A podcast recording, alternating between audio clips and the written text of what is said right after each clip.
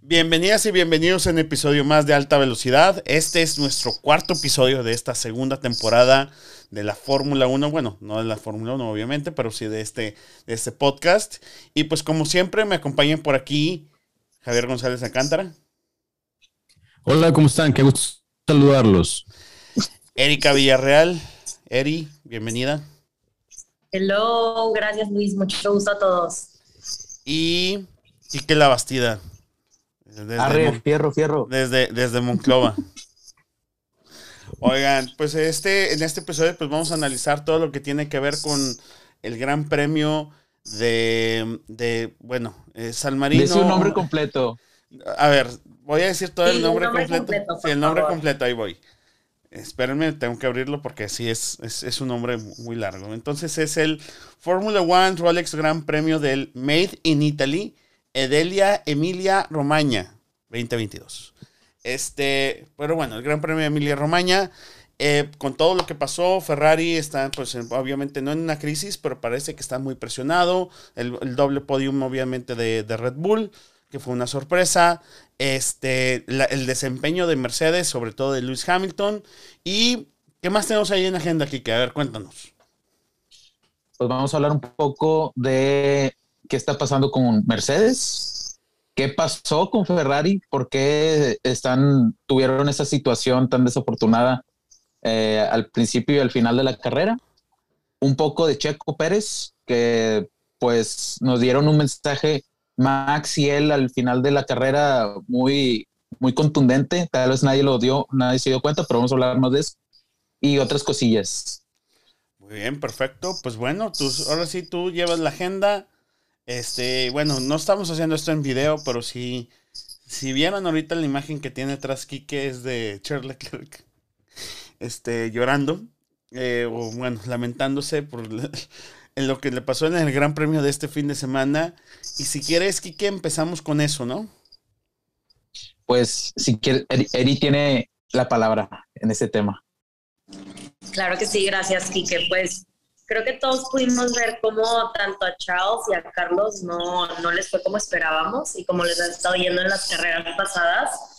Y yo creo que esto obviamente se debe también a la presión que han de estar sintiendo ahorita, ya que pues evidentemente parece que Red Bull ya, ya arregló su problema. Entonces, yo creo que eso obviamente les, les está dando un poco de más de presión tanto a los pilotos como a todo el equipo. Y, y sí pudimos ver cómo cometieron errores tan, pues, tan simples, pero eso les pudo costar pues, una gran cantidad de puntos. Yo, yo creo que uno de los problemas que tuvo Ferrari fue la presión de ser los locales tenían ahí el, al presidente de Grupo Ferrari, creo que a las nunca había ido, bueno, el año pasado no fue a la carrera y en otros años tampoco habían estado presentes y están pues los directores todos muy confiados de que iban a celebrar ellos el 1-2, pero pues no fue así. De hecho, no celebraron ni un podio. Yo creo que más allá de eso, este, yo creo que la presión sobre todo está en Carlos Sainz, ¿no? Sobre todo lo vimos ahora en los últimos dos grandes premios, lo hemos visto. Este, Carlos Sainz ha cometido errores, sobre todo en calificación. Eh, lo sucedió en Australia, sucedió este fin de semana. Eso obviamente comprometió mucho su inicio de carrera en la sprint del, del, sábado. Y pues después, pues lo que pasó, ¿no? Este, que igual podemos decir que es un problema que un detalle que estuvo fuera de sus manos, pero ese golpe que le da este Daniel Richardo, eh, no intencional obviamente, sino por lo mismo de las condiciones de la pista y todo, pero yo creo que la presión está más que nada en Carlos Sainz, ¿no? Es, es donde yo le he visto. Ahora, vemos también, yo creo que yo coincido ahí lo que dice Quique, ¿no? Si hubo una, si se ve que hubo presión por parte de Ferrari al estar corriendo, pues básicamente en casa, porque pues si es el Gran Premio en Italia, pero no es el Gran Premio de Italia, que ese será más adelante en la temporada, por ahí de verano en Monza. Pero, este, pues sí, la, presión, eh, obviamente el equipo es un equipo que, recordemos, Ferrari tiene básicamente 14 años sin ganar un solo campeonato de, piloto y 13 años de no ganar un campeonato de constructores. Entonces, esta es como la básicamente la temporada en la que tienen mayor chance de, recuperar o de ganar un campeonato más de constructores y de pilotos. Y yo siento que sí es el equipo ahorita más presionado. De lo que comentaba por ahí Eri, de que Red Bull ha solucionado sus problemas, pues no sabemos, porque realmente este, en Arabia Saudita no vimos que no tuvieron ni un solo problema. Y luego en la siguiente carrera, pues sí tuvieron problemas, ¿no? Es cuando abandona Max Verstappen en, Australia. Entonces no nos puede quedar como que todavía en claro si ya, este, ya solucionaron 100% sus problemas. Lo que sí es que pues Ferrari se vio muy débil este fin de semana. Pues ahora sí que no tengo nada que decir. Creo que lo dijeron todo y muy bien. Felicitaciones, muchachos. No, pues muchas gracias, Javi. Este, no, pues este, qué honor que nos hayas dicho eso. En verdad quiero, en verdad quiero llorar este Es que no te escuchaste, Javi. No me escuché. ¿eh? No, sí se escuchó. ahora ya te escucho. ¿Qué? ¿Qué de qué hablas? No, sí se eh. escuchó, pero bueno. Este, bueno, entonces. Oigan, este, no sé si quieren eh, que pasemos al siguiente tema en la agenda. No, pues yo, yo nomás, pues también recalcar, o sea, yo siento que también parte de lo que le pasa a Carlos es que también, pues no se sabe, tal vez también está en un momento muy cómodo de su carrera en la cual ya tiene un contrato a principios de temporada. Eso es algo que pues a veces lo hace más distraído porque el accidente que tuvo, no sé, tal vez tuvo la posibilidad de evitarlo. Ahorita Javi nos va a hablar un poquito más del accidente, pero pues ya son dos, dos veces en dos carreras de la misma manera en la primera curva, o sea, ya eso ya no se veía de que se eliminaran tantos carros desde, pues no sé, no estamos hablando de, de la NASCAR, ¿no? o sea, ahí pues, los choques están a la orden del día, pero aquí, pues no sé, tal vez pudo evitar el problema, eh, se rindió muy rápido, no sé, mm, ahí está el video donde está muy decepcionado queriendo caminar a terminar su sufrimiento a la pista, pero lo detiene un Marshall. Eso es muy gracioso. Pero no, no, no, no sé bien qué esté pasando con, con él.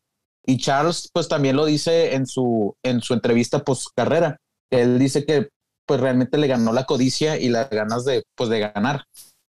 O sea, él, explica que tal vez pudo hacerlo, tal vez pudo haber ganado un segundo lugar.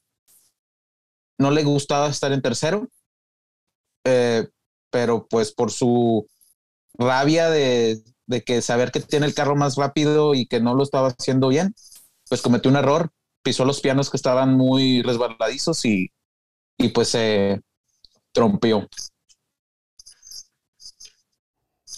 Muy bien, no, pues este, yo, o sea, yo, híjole, no estoy seguro que Carlos esté confiado porque ya renovó, eso yo creo que es lo de menos, pues digo, esas renovaciones sabemos que tarde que temprano se pueden acabar. Pero yo sí creo que está más presionado porque saben que tienen un, carro ganador, saben que tienen un, un, equipo y un carro para ganar el campeonato. Entonces ahorita pues es lo que les está consumiendo, ¿no? Sobre todo a los pilotos. Dos pilotos que al final día no olvidemos que a pesar de que Carlos tenga muchos años en la Fórmula 1, pues son pilotos jóvenes, ¿no? Pilotos que ni siquiera nunca han podido pelear un campeonato y yo creo que esa es la diferencia probablemente que tengan, por ejemplo, con un Max Verstappen que viene de, la experiencia del año pasado de ganar un campeonato y donde viene un poquito más confiado, podemos decirlo, ¿no? O con un poquito más de experiencia en ese tipo de presiones. Este, pasamos al siguiente tema. Quique, ¿cuál es el que está en la agenda? Pues eh, Javi nos va a explicar un poco un poco lo de la arrancada y los accidentes que hubo en el Gran Premio de Emilia Romagna.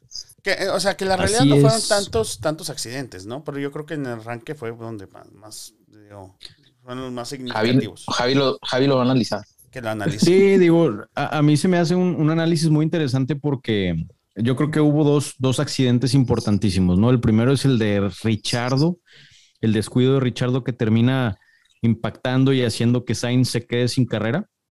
Y, también está el de Leclerc, eh, ¿verdad? Entonces se ven como dos accidentes aislados, pero ya si te pones a analizarlos en detalle, pues son accidentes básicamente ocasionados por lo mismo, ¿no?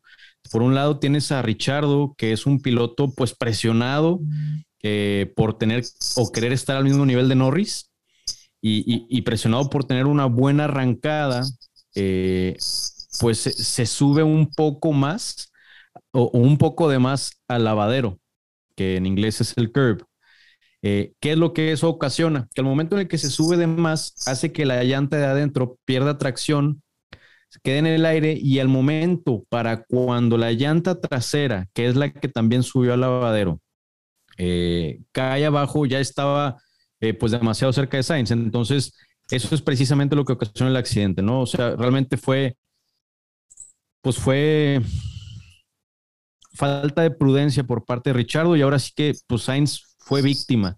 Pero pues ni modo, digo, al final de cuentas también fue su culpa por haber, eh, haberse puesto en esa posición, sobre todo que en las prácticas, pues Sainz había sido el piloto más rápido. Eh, y bueno, pues al momento en el que eh, en la primer Q1, pues quiere mejorar su tiempo, pues se sale, ¿no? Entonces, de cierta forma ahí se pone en esa condición. Y así nos pasamos al accidente de Leclerc, es algo muy parecido a lo de Richardo. O sea, el error es básicamente el mismo, ¿no? Eh, querer subirse demasiado al lavadero para intentar obtener una ventaja, pero pues por las condiciones de la pista, eh, pues eh, esos, ese tipo de movimientos no, no eran posibles. Porque como piloto, pues siempre analizas los accidentes y dices, ok, ¿en qué se equivocaron estos cuates para yo tratar de no hacer lo mismo? Digo, obviamente yo no corro Fórmula 1, pero pues eh, al final de cuentas son los mismos principios, ¿no? Y es tener mucho cuidado con los lavaderos, porque si bien sí te pueden llegar a ayudar, eh, porque ayudan a que, las a que las llantas de afuera traccionen mejor, cuando los utilizas demasiado, ya no nada más hacen eh, que, que, que, las llantas de afuera apoyen mejor, sino que a veces, como es el caso que les pasó aquí a ellos, ocasionan que las cuatro llantas pierdan contacto con el piso. Y al final de cuentas, pues eso te, te lo descontrola. Eh, digo, ojalá les, les haya sido interesante como para mí fue interesante, la verdad. Este, mi conclusión es pues a tener mucho cuidado con los lavaderos y, y, pues ojalá y también así lo vean los, los pilotos de la Fórmula 1, que creo que así es, porque de hecho Norris en una sala de, en la sala eh, después de las carreras, él mismo dice, yo ni siquiera estaba usando los lavaderos pues por lo mismo, porque era innecesario, era demasiado riesgo este, porque además de que te puedes trompear, también se presta mucho a, lastimar el carro con los lavaderos, ya sea en el caso de los Fórmula 1, el front wing, o a dañar la suspensión, o, a variar la alineación del carro.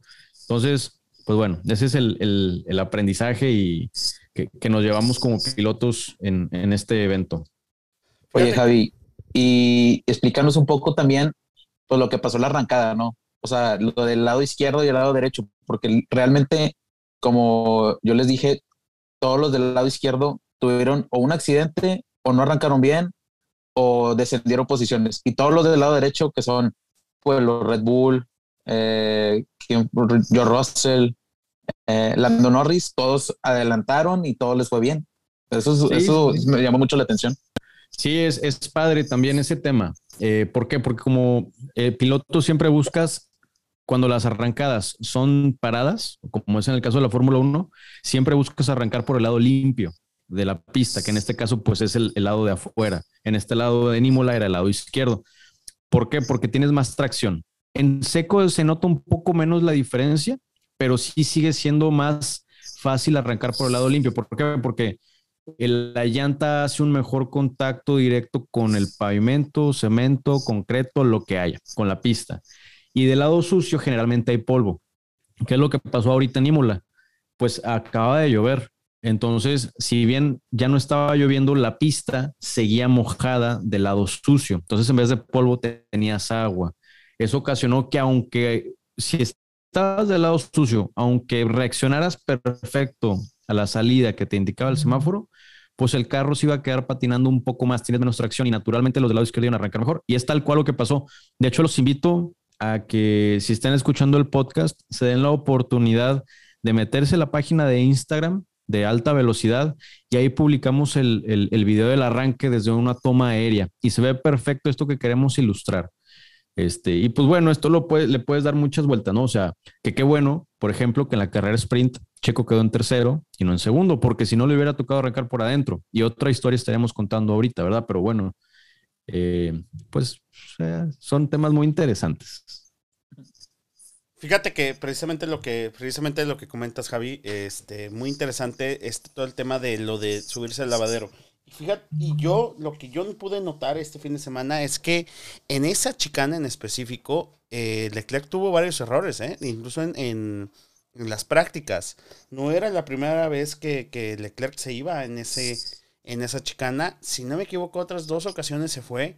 Entonces él, él sí estaba tomando esa chicana, como tú dices, de una forma, agarrando demasiado lo que es el piano, el lavadero, y de una forma muy agresiva. No olvidemos también que incluso era la parte donde se le pegaba mucho más a, Checo Pérez en vueltas anteriores, ¿no? O sea, sí estaba, yo creo que jugando al límite y llegó al límite y lo que le pasó pues es obviamente este trompeo que no pasó a, mayores porque bien pegó con el muro o por lo menos con lo que es la, la protección de llantas y pudo haber acabado completamente con su carrera. Entonces, este, Afortunadamente, pues para Leclerc no fue así, pudo recuperar algunos puntos, pero pues obviamente quedar descartado 100% del podio, ¿no?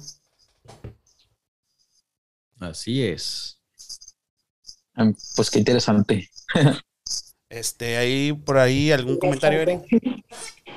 No, pues yo estoy súper de acuerdo con lo que dijo Fabián, o sea, tanto Charles como Ricciardo cometieron el mismo error y también, o sea, vayan a ver el video de la cuenta, en verdad sí puedes ver cómo es la gran diferencia de irse con, pues tanto por el lado seco o, o irse por el lado mojado, pero entonces, o sea, complementando lo que tú dijiste ahorita, es que en sí pues tiene menos grip el carro, entonces es más probable que pierdan el control y, y se, se estrellen contra alguien o contra algo que es parecido a lo que le pasó también a Schumacher y Alonso, ¿no? También perdieron tantito el control y Schumacher le pegó a Alonso. Y por eso Alonso tuvo que retirarse porque tuvo un golpe en el sidepod. Ajá, exacto, sí, y se le terminó rompiendo justamente cuando Lewis Hamilton lo estaba rebasando. Y hablando de Lewis Hamilton, pues pasamos al siguiente tema, que ese me toca a mí, justamente, que es el tema de Mercedes. Eh, pues, ¿qué, les puedo, ¿qué podemos decir? Eh, un inicio de temporada muy difícil para Mercedes, eh, para Mercedes en general. A pesar de tener podium, eh, obviamente tener un podium con Lewis Hamilton en la primera carrera, este, un, un, podium con Russell en la tercera carrera. Pues este fin de semana también fue realmente complicado, a pesar de que Russell logró un cuarto lugar. Pero lo que está llamando demasiado la atención es qué es lo que está pasando con Lewis Hamilton. ¿Qué, ¿Qué sucede? ¿no? Tiene el mismo monoplaza que su compañero de equipo, que es, la, su primera temporada en, Mercedes, eh, con muchos años de experiencia obviamente en, Williams, pero al final del día su primera temporada en Mercedes. Y él termina catorceavo, si no me equivoco, sin poder rebasar a, Gasly en un Alfa Tauri. Eh, y pues quedan muchas preguntas, ¿no? Justamente déjenme, nada más pongo el audio de lo que le dijo Toto Wolf al final de la, de la carrera cuando cuando cruza la, la línea de meta. A ver, vamos a escuchar. Lewis, hi. Sorry for what you have needed to drive today. I know this is undrivable and uh, not uh, what we deserve to score as a result. So we'll move from there. But I, this was a terrible race. Yeah, no worries, Toto. Just uh, keep working hard. Yeah, we will. We will come out of this. Se escucha obviamente a Lewis Hamilton derrotado, un Lewis Hamilton que no sabe qué es lo que está sucediendo. Eh, varias personas, varios amigos me estaban comentando por ahí, dicen, es que igual ya se le metió Russell a la cabeza. No me parece, me parece más bien Lewis Hamilton está en, no sé si tal vez en una protesta con el equipo. Eh, el carro es terrible, el carro tiene potencial, ciertamente, pero el carro es terrible. Eh, ahorita vamos a pasar también a lo que comentaba Russell que terminó con dolores de pecho y con dolores de espalda por lo mismo del marsopeo, el rebote que tiene, el, tiene el monoplaza. No sé, o sea, sinceramente yo creo que sí podemos descartar a Mercedes ya para esta temporada, eh, a pesar de que, pues, digamos, va empezando y, y, por lo que vimos ayer, pues no todo está decidido, ¿no? A pesar de que Leclerc llevaba una ventaja de 40 puntos, pues todo puede pasar. Pero eh, no sé, eh, yo creo que ya lo podemos descartar. Eh, y yo siento que ya para en, seis fines, en seis semanas, en seis carreras, en, en diez carreras, pues vamos a ver a Mercedes ya pues viendo hacia la temporada que sigue y no hacia, no hacia esta, no sé. es impresionante lo que está sucediendo con el equipo que no olvidemos, tiene ocho campeonatos de constructores consecutivos. O sea, sí es realmente, digamos, una, toda, una, toda una dinastía y ahorita pues está sufriendo. Sí, creo que lo comentábamos eh, antes y después de la carrera. Pareciera que las, el cambio de reglas fue a pegarle justamente a donde Mercedes tenía su beneficio.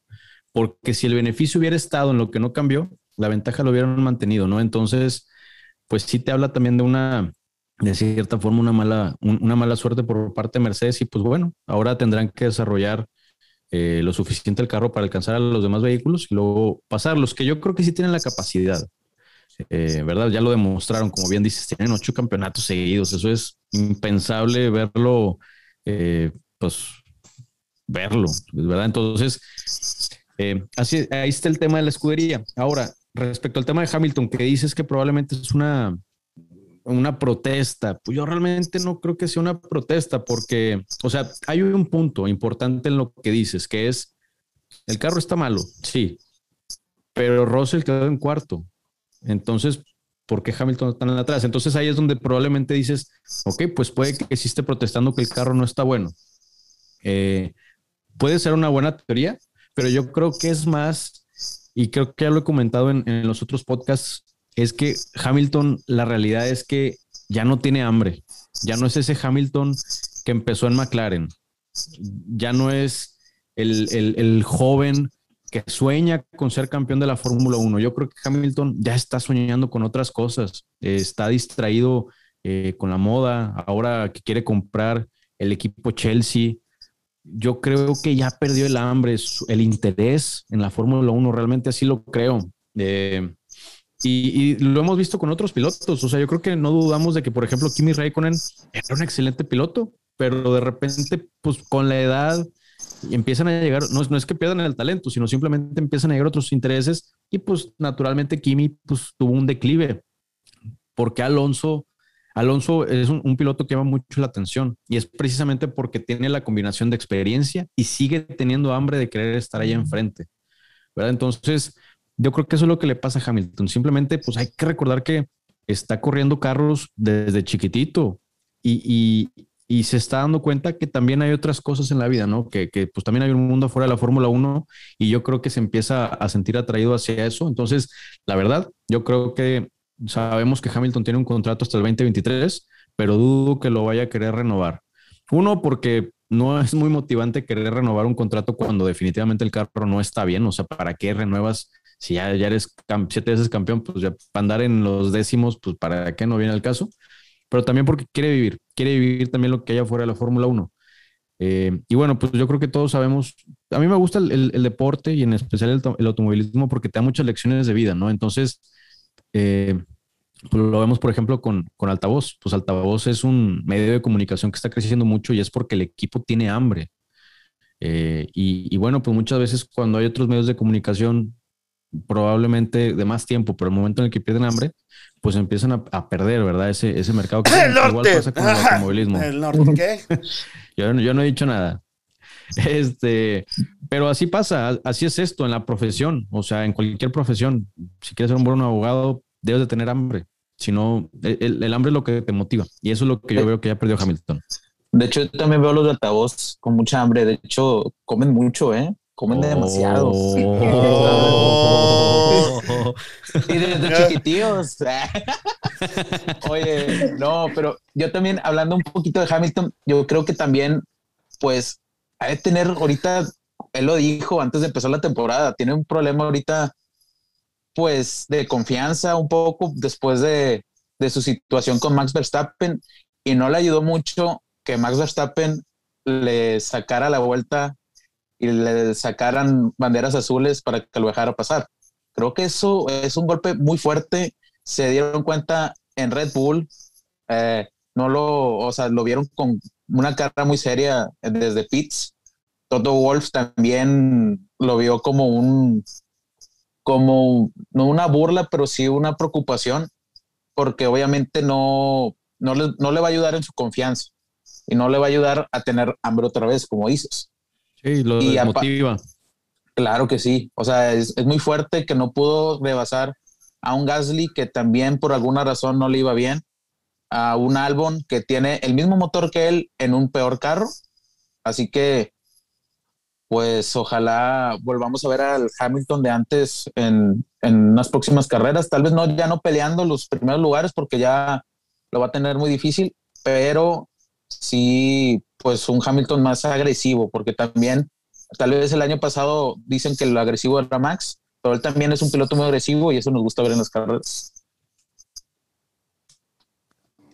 A mí me, quisiera, me gustaría agregar que no creo que sea protesta, o sea, como, como dijo Luis, la verdad, no creo que lo esté haciendo por protesta, pero yo creo que tal vez es una mezcla de lo que dijeron también ustedes, que pues puede que tenga ya algún tipo de falta de hambre, de motivación, pero yo creo que también tiene mucho que ver el, pues el monoplaza que tiene ahorita, o sea, el saber que probablemente no puede ya competir por el primer lugar, yo siento que él, él ha de ver como, pues algo que, que le quita motivación, ¿sabes? O sea, ya no ha de ver la, las ganas de, pues, ¿para qué me esfuerzo tanto en, en, no sé, llegar a tener problemas de dolores de espalda y de cuello como Russell, cuando ni siquiera voy a llegar a un primer lugar? Siento yo. Y como dice Javier, pues está también ya en, en otra edad, tal vez está descubriendo nuevas cosas, está mucho en el mundo de la moda, del activismo, con sus sobrinos. O sea, yo creo que sí, puede ser muy probable que veamos a Hamilton fuera después de 2023. Que de hecho es lo que yo creo que es donde viene, es donde viene la, la, el segundo punto, ¿no? Eh, de Hamilton. Y ahorita lo decías, Javi. Bueno, tiene un contrato hasta el 2023. ¿Realmente se va a quedar hasta el 2023? ¿O vamos a ir, vamos a saber al final de esta temporada que Lewis Hamilton se retira de la Fórmula 1? Eh, y en ese caso, ¿qué va a pasar con Mercedes? Bueno, Mercedes ya tiene, yo creo que un piloto ideal, que es precisamente Russell. Es un buen piloto. Pero ¿quién va a llegar en lugar de, de, de Hamilton, no? Este, Nick de Debris. Podría ser. Es Esteban una, es, Gutiérrez. Pudiera ser. A mí me gustaría ver a Nick en la Fórmula 1. Sí, yo creo que Nick podría ser, podría ser Esteban Ocon, podría ser Lando Norris, aunque tenga contrato muy, muy extenso con, con, con, McLaren, no sabemos. Lando, la verdad es que Lando pues está luciendo, ¿no? A pesar de tener un motor Mercedes que no está dando el ancho, pero el carro está, va, va yendo, el McLaren, ese McLaren va yendo muy bien. Este, si ya no tenemos ningún comentario en este, en este tema de Hamilton, pues vamos a pasar al siguiente tema. Eh, Quique, eh, cuéntanos qué es lo que tú traes en agenda. Pues el siguiente tema, yo quiero hablar un poquito de el güey que firmó la sudadera que me va a regalar Eri en giveaway, este Checo Pérez. Checo Pérez creo que ahora más que nunca tiene con qué sustentar el estar el próximo año en Red Bull. Ya tenemos varios guiños de que está preparándose para eso. De hecho, acaba de firmar con una empresa de que representa a los mejores artistas, deportistas eh, y personas del medio, la WMBE. Eh, como que se está preparando para pues su etapa de rockstar también, ¿verdad? Pero hablando ya más de la carrera, creo que cumplió eh, lo mismo que hizo el año pasado un poco con Hamilton en la última carrera, que fue bloquearle un poco el paso a Leclerc para que no llegara a Max, darle a Max una buena ventaja. Uh, también, lo comenté también durante la carrera con ustedes. No sé si notaban, pero como no tenían DRS los carros, porque no había DRS hasta la mitad de la carrera, porque eh, lo podemos explicar más a detalle, no, no está permitido el DRS cuando está la pista mojada, pero cuando Leclerc se acerca mucho a, a Checo, Checo, en vez de acelerar, le frenaba un poquito. O sea, es algo mínimo, pero para generar turbulencia en el auto de, de Ferrari y empezaba el marsupeo en Ferrari, empezaba a botar muy feo y eso hacía que Leclerc no tuviera pues la, el agarre y el empuje para poder rebasarlo. Eso hizo que le dieran, yo creo, con una orden a, a Leclerc y le dijeran, retrocede un poco y luego ya después en una curva lo, lo, lo, lo pasas, pero ya en la recta no se podía rebasar. Eh, y al final, pues, eh, Checo también tuvo algunas presiones. Eh, de hecho, hubo una, en un momento en, donde se mete al pasto y, y, o sea, algo normal, ¿no? O sea, también iba a tope y, y no podía frenar porque si no también iba, a iba cuidando mucho sus llantas. Pero al final podemos ver un gesto que realmente no tengo memoria. O sea, veo, me, recuerdo algunos momentos parecidos, pero no, no tengo memoria de que se subieran dos equiperos al mismo tiempo abrazados, dando una seña de que, pues, de Max que quieres, quiero que esta persona esté conmigo el próximo año, y de Checo diciendo, pues tengo la, la, el sustento, ¿no? De que puedo hacer esto y más por mi equipo.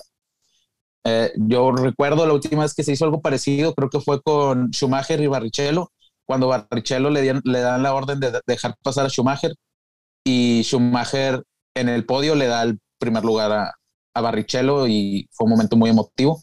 ¡Wow! ¡Qué buen ejemplo, eh! Pues sí, o sea, pues la verdad, o sea, es un, un gesto de compañerismo, pero que también se ve de ese modo, pues saliendo los dos abrazados. De hecho, ahí en, en cuando están dando los premios, todo el mundo se preguntó dónde está Checo, o sea, ¿por qué no pasa? Hasta que dan como la orden de que va, va, a subir con Max al mismo tiempo. Yo creo que Checo ya tiene asegurado su, su contrato el próximo año. Se dijo que se iba a hablar en Spa, antes de Spa, pero Gasly no está muy contento al respecto. La realidad es que Gasly no iba a ser, no iba a ser este quien iba a llegar a sustituir a Checo. O sea, eso yo creo que lo que había dicho en su momento Helmut Marco, este, pues era algo ilógico y algo, una locura total, ¿no? Este, porque la realidad es que no, o sea, Gasly no lo quiere Horner. Entonces yo creo que si en algún momento iba a llegar alguien, iba a ser su noda. Y a pesar de los malos resultados que ha tenido, porque no ha tenido buenos resultados, pero no, o sea, ahorita yo creo que sí, lo más lógico es que renueven a Checo un año más.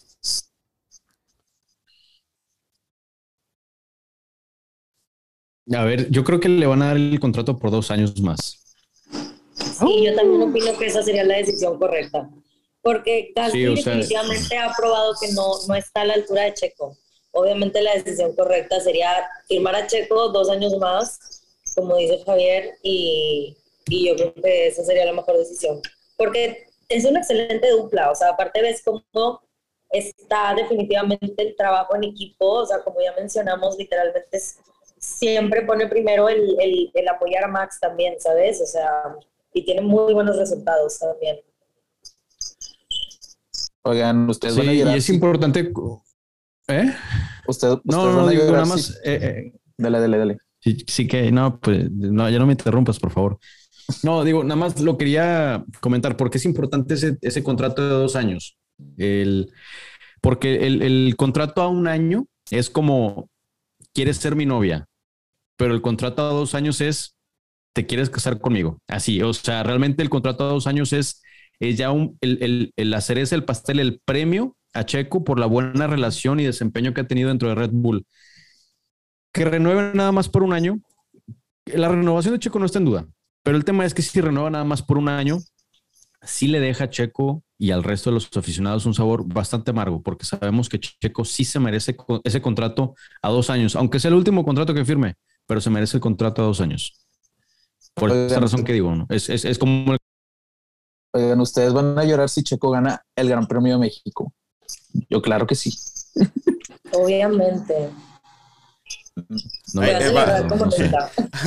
oye, oye, que, no decidas, güey, porque ya, ya vi el papá de Checo, si gana Checo el Gran Premio de México, güey. Este, y va a salir. Hijos, ojalá gane en Miami, no en México. Sí, oye, güey, con su no deja tú, y va a salir con una playera de es un honor estar con Obrador y gracias al presidente López Obrador, y aquí se ve. Aquí se ven los trabajos de la 4T. Voten por mí para gobernador de, de Jalisco. Pero bueno, este. Eh, no hay que politizarnos. No, no, pero yo, yo nada más estoy diciendo lo que dice la grilla. más. Digo, no vamos a profundizar más, pero es lo que dice la guerrilla política. Sí, dice, por no ahí, soy yo, es lo Yo que no dicen sé, por ahí. Yo no sé. Pues Yo sí. no, no por nada el señor ahí se anda promocionando junto con el hijo. Aunque el hijo sí es checo, sí lo ve así como papá, ya por favor, bájate, güey, ya, güey, por favor. Pero bueno, nadie escoge sus familiares. Este, siguiente tema, no sé si tengan algún otro comentario por ahí. Este, Bueno, no sé si quieren hablar un poco de la crítica que tiene McLaren acerca de Haas, porque Haas tiene ingenieros de su equipo en las fábricas de Ferrari. No sé si tengan algo al respecto de hablar de eso. No, bueno, si, si es el caso, es, el- es totalmente ilegal y creo que la FIA ya lo hubiera, ya lo hubiera sancionado. Este, qué tan real sea eso, no estoy seguro, pero en ese caso ya sería algo 100% ilegal. Recordemos algo muy interesante. En el caso de Red Bull y Alfa Tauri, eh, no comparten ningún tipo de ingeniero por lo mismo. O sea, ¿por qué? Porque no lo, el reglamento no lo comparte. O sea, no lo, no lo permite, perdón. Entonces, yo creo que no sé si sea una teoría de conspiración de McLaren o una cosa así, porque algo así, pues la FIA automáticamente lo prohibiría. Pues es que no, no es como que estén dentro de la fábrica de Ferrari en la área de, carreras. O sea, Ferrari le rentó un espacio para que puedan ahí, pues, hacer sus cosillas. Pero no tienen nada que ver, no están juntos.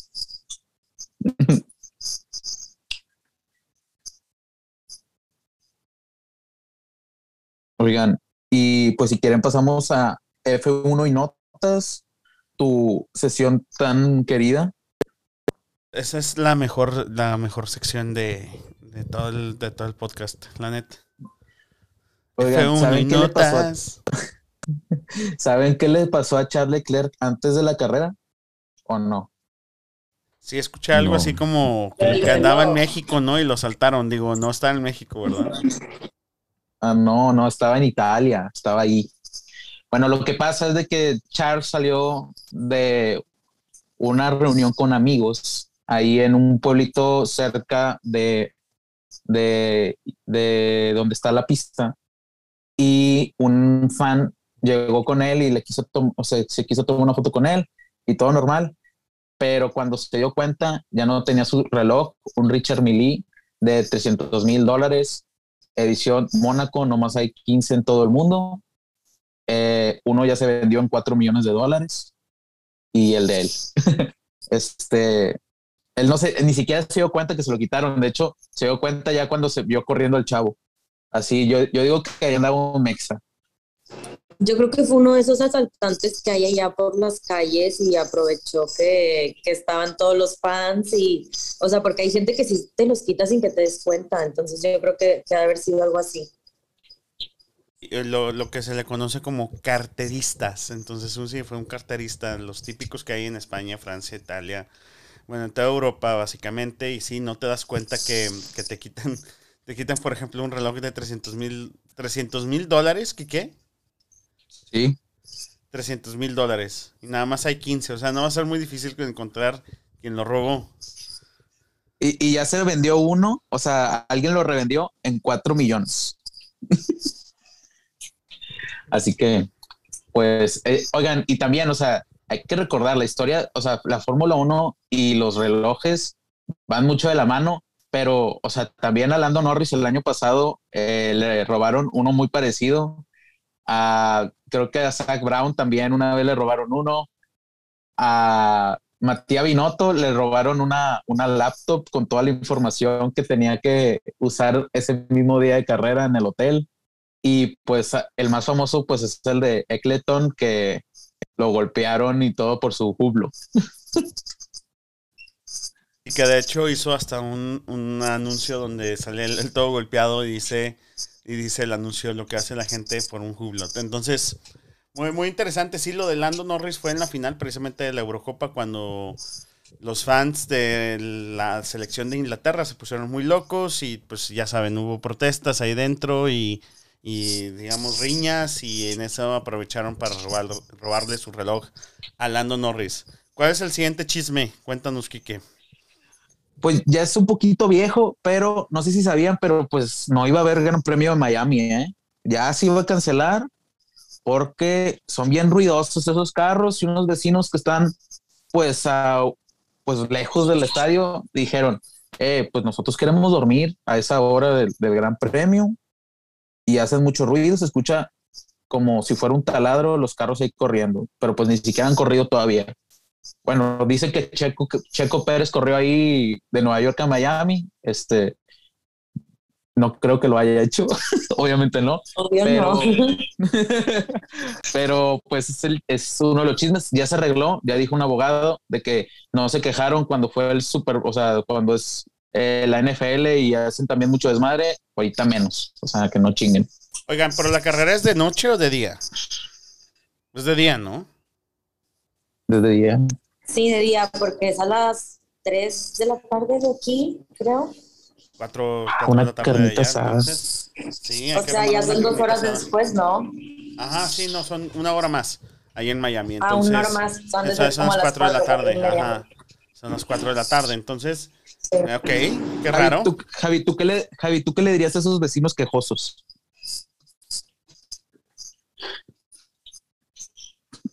Ah, qué buena pregunta. Iba a decir eh, build a wall, pero no sé por qué fue lo que se me ocurrió. Pero no. no sé. No, pues, No, pues realmente, Eh, va a o sea, modo.